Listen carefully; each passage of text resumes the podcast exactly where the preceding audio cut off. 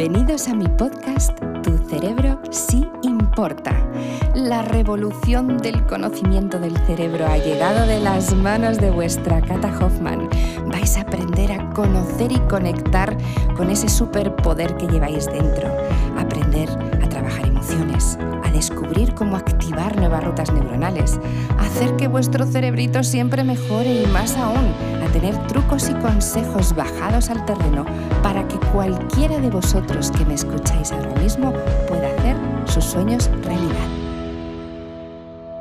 ¿Cuántas veces me preguntáis, Cata, qué tengo que hacer o qué tengo que saber para manejar mejor a mis niños? Quiero que sepáis que me podéis hacer todas estas preguntas como me las hacéis ahora mismo en mensajitos en Instagram, me escribís directamente y me encanta porque luego veis, aquí os respondo. me gusta mucho que me contéis las inquietudes que tenéis, las necesidades o cómo os encontráis, porque en el fondo lo que yo quiero es con todo el contenido gratuito que genero es daros respuesta. No todo siempre lo puedo hacer a la vez, pero por lo menos sí poquito a poco puedo iros ayudando y apoyando. Fijaros, cuando hablamos de las edades de vuestros hijos, y es verdad que no tiene nada que ver un bebé con un niño de cuatro años, con uno de ocho, con uno de 15 o con un ya adolescente ¿no? de 17. Más bien adulto, porque hoy en día los adolescentes son con 15 años. Ha cambiado todo muchísimo.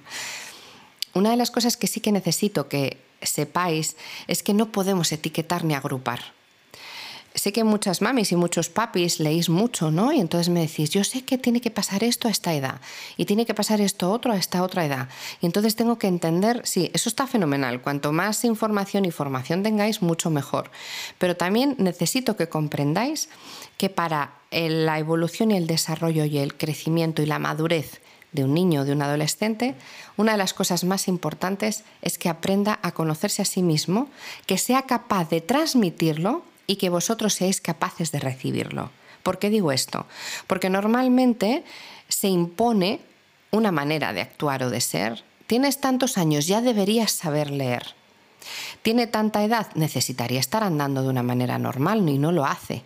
Es que no habla, todavía no ha hablado.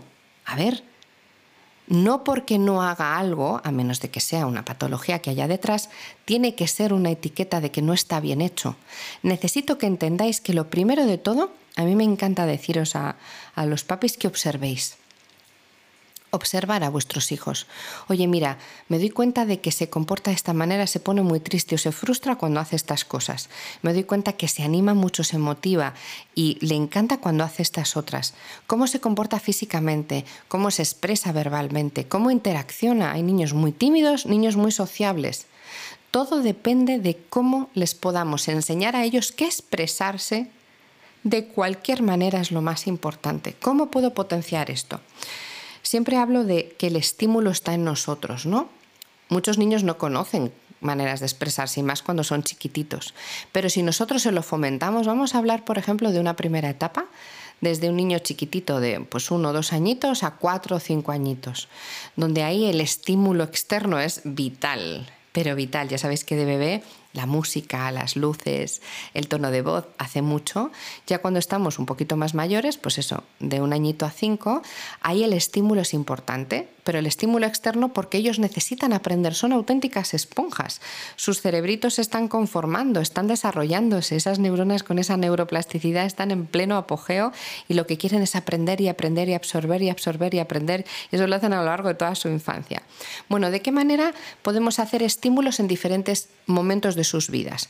Estímulos en esa primera etapa, de un año a cuatro, cinco años, me gustaría que hicierais muchos estímulos con colores, que se estimule mucho con color, con todo lo que sea manipulativo. Por ejemplo, que puedan coger en sus manos, que puedan apretar, que puedan. Eh, muchas, ya sabéis que muchos bebés lo que hacen es meterse los piecitos en la boca, ¿no? Y empiezan a observarse. Bueno, pues ahora que lo hagan con cosas externas, que sean capaces de también de poder eh, interactuar por eso la música les gusta mucho, el movimiento del cuerpo, porque lo empiezan a, comprender, se dan cuenta de que se pueden mover, se dan cuenta de que son uno, ¿no? que tienen una unidad. Entonces ahí os diría colores, música, olores, sensaciones, todo eso que sea interactivo. Cuando ya estamos hablando de más mayores, a partir de los 6, por ejemplo, de los 6 a los 12, ahí me encanta que ya metamos papel y boli, dibujo, pintura, plastilina, ¿vale? Todo lo que pueda ser que, que se explayen, incluso las manos con pintura también, todo lo que sea esa interacción, esa coordinación óculo-manual, ese entreno en escribir, ese pintar un trazo. Esa parte es buenísima para ellos. Cuando ya estamos hablando de un momento más mayor, a partir de los 12 años, que además ya hoy en día, repito, son súper mayores, o sea, yo me acuerdo que yo con 12 años estaba con las Barbies, o sea, con muñequitas, y ahora con 12, 13, 14 años parecen adolescentes absolutas. Bueno, pues ahí interaccionar muchísimo, ahí me gustaría mucho que metiéramos lectura por ejemplo, lectura en alto, canto.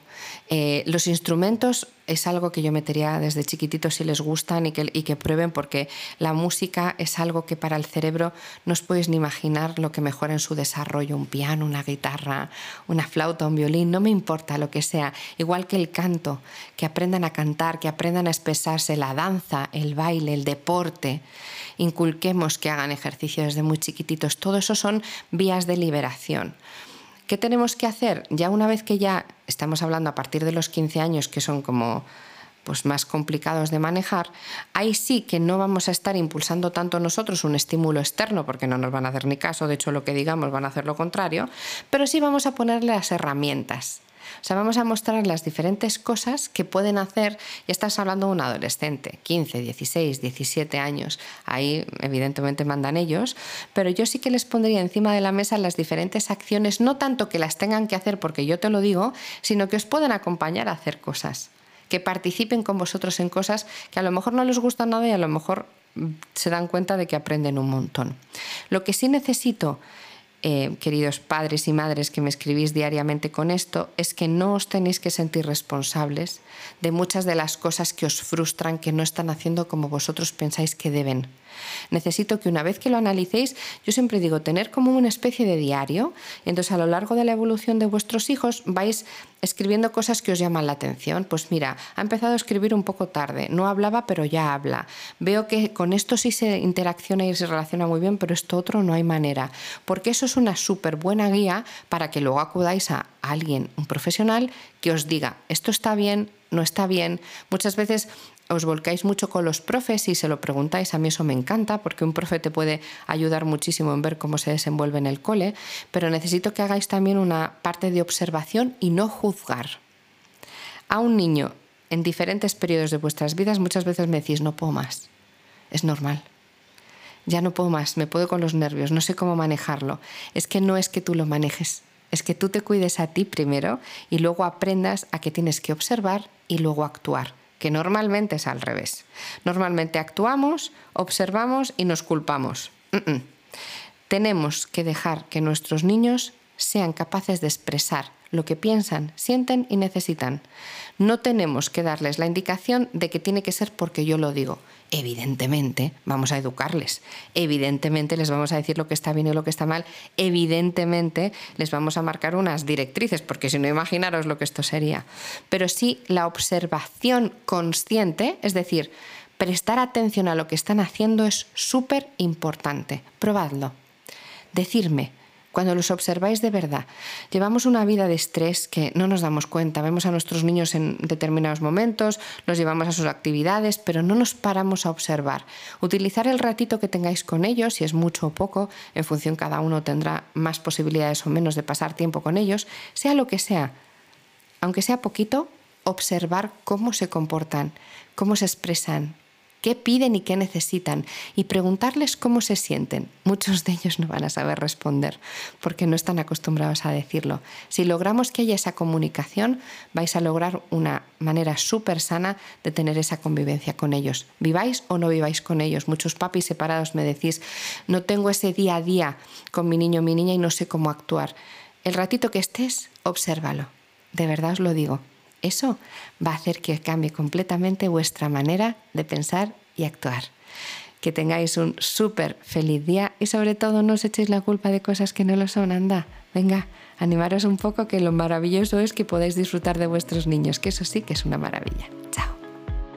Si queréis conocer un poquito más de mí, no os olvidéis, me podéis encontrar en todas las redes sociales, Instagram, Facebook, Twitter, LinkedIn, en por supuesto mi canal de YouTube, en el maravilloso Club Neurofitness, que si no sabéis en mi página web www.catalinahoffman.com me encontraréis, y la música maravillosa en las plataformas digitales, como por ejemplo Spotify, Amazon Music o Apple Music. Ya sabéis, buscarme.